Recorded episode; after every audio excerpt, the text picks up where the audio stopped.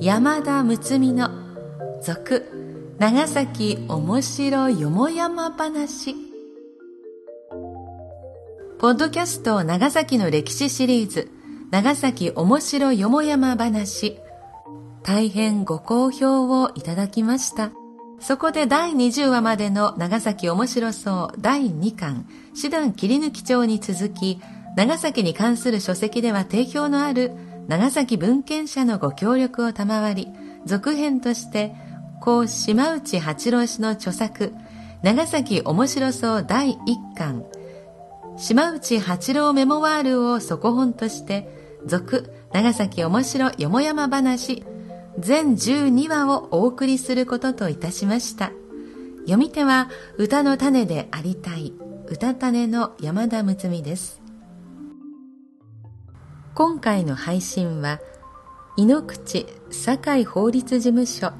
弁護士堺よし子様のご協賛により NOC 長崎卸センター NOCS 長崎卸センターサービスがお送りいたします。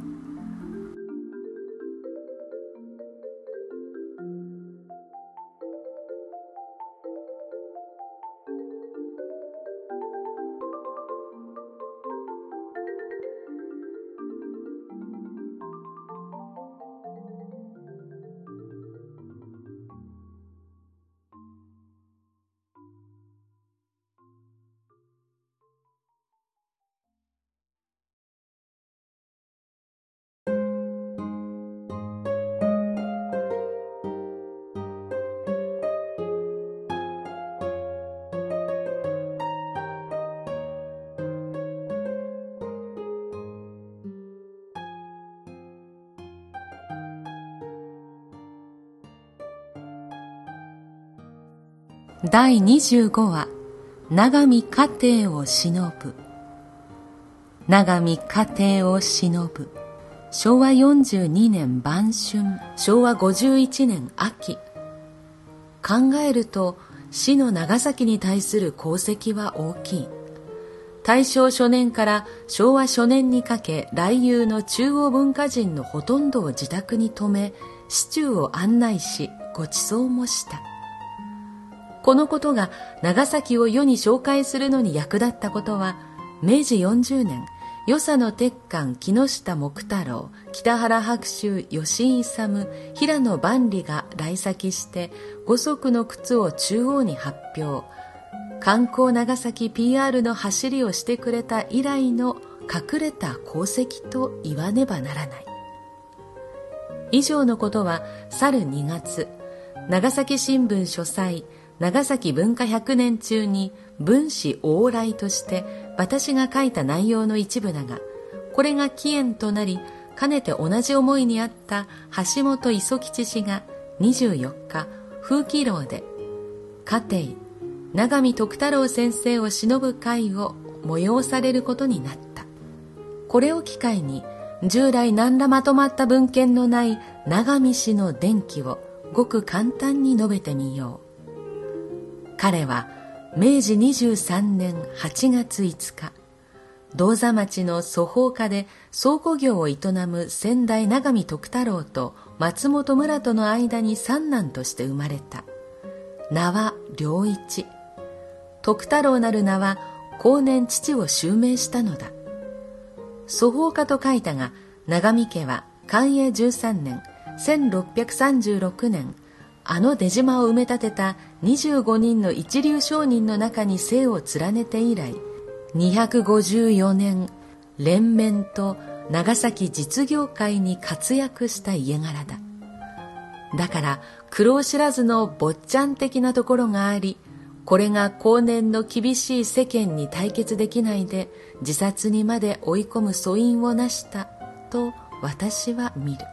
私立長崎商業卒業後同44年、小笠原金吾の長女、銀子と結婚、女児時、男児良を産む。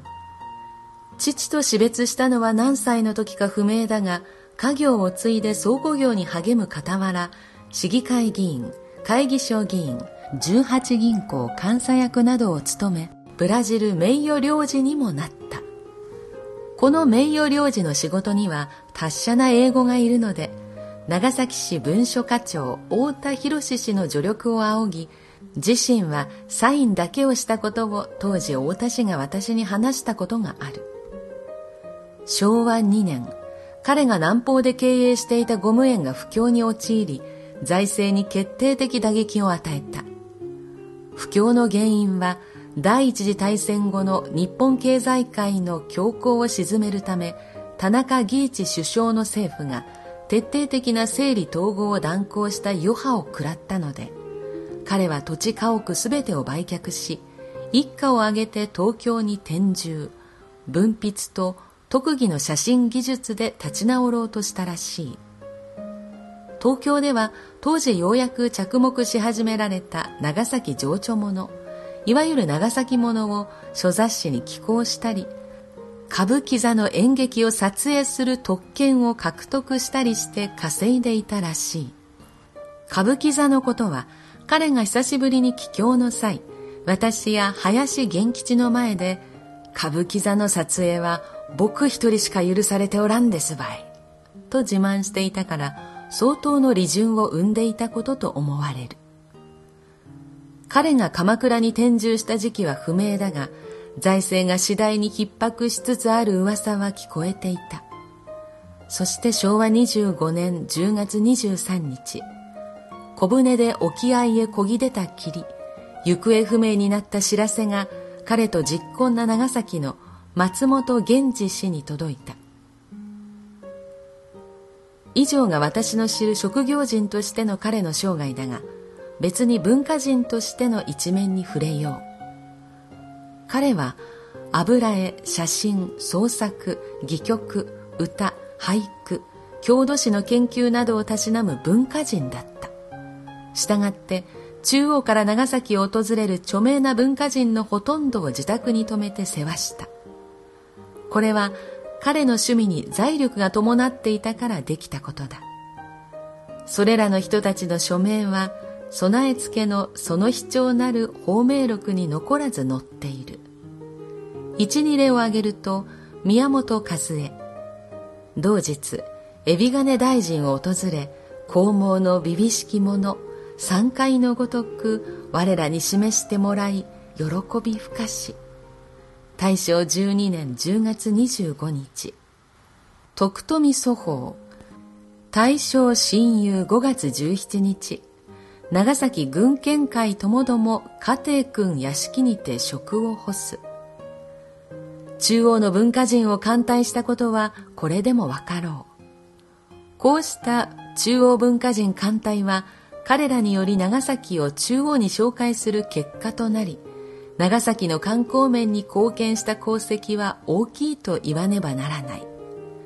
加えるには、彼は前述の通り上京後、長崎物を新聞、雑誌等に書き、単行本としても出版し、放送もしたので、これまた長崎の観光面に大きなプラスをもたらしたと言えよう。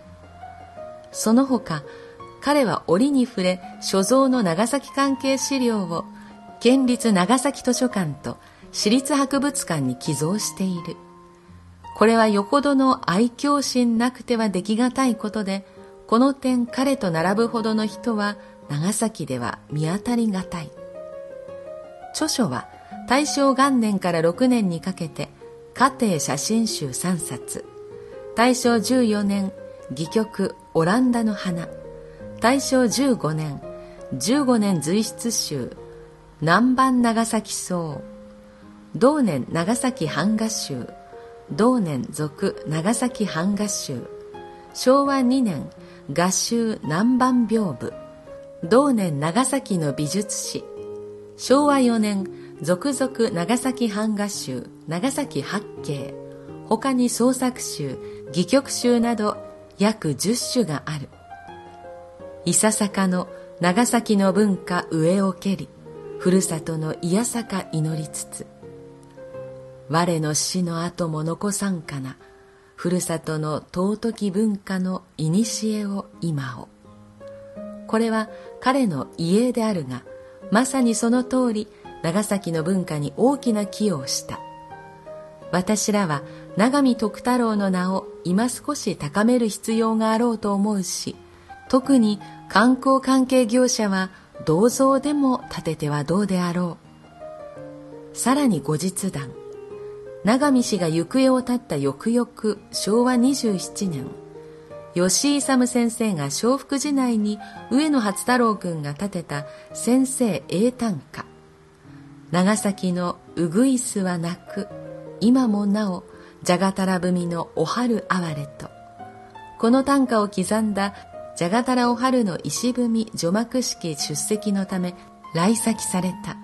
笑福寺境内で話がたまたま長見氏のことに及ぶと長見君とは昨年鎌倉の骨董屋で会いましたよと意外のことを言われたのに驚いた。そりゃ本当ですか？本当だよこの目で見たんだから間違いはないだろう。話をされたんですか？いや、永見くんは僕とちらと目を合わせただけで、ぷいと出てったよ。一体どういうことなのだろうと私は戸惑ったが、今でも吉井先生のこの言葉が心の底に引っかかっている。いかがでしたか？長崎のため、郷土のためとたくさんの先人たちが努力されていたようです。改めて敬意を表したいと思います。では次回のお話は今回も登場した歌人吉井勇のエピソードです。笑福寺のじゃがたらお春の石踏みに刻まれた歌は有名ですね。このポッドキャストのシリーズにも登場したことがあります。では次回もお楽しみに。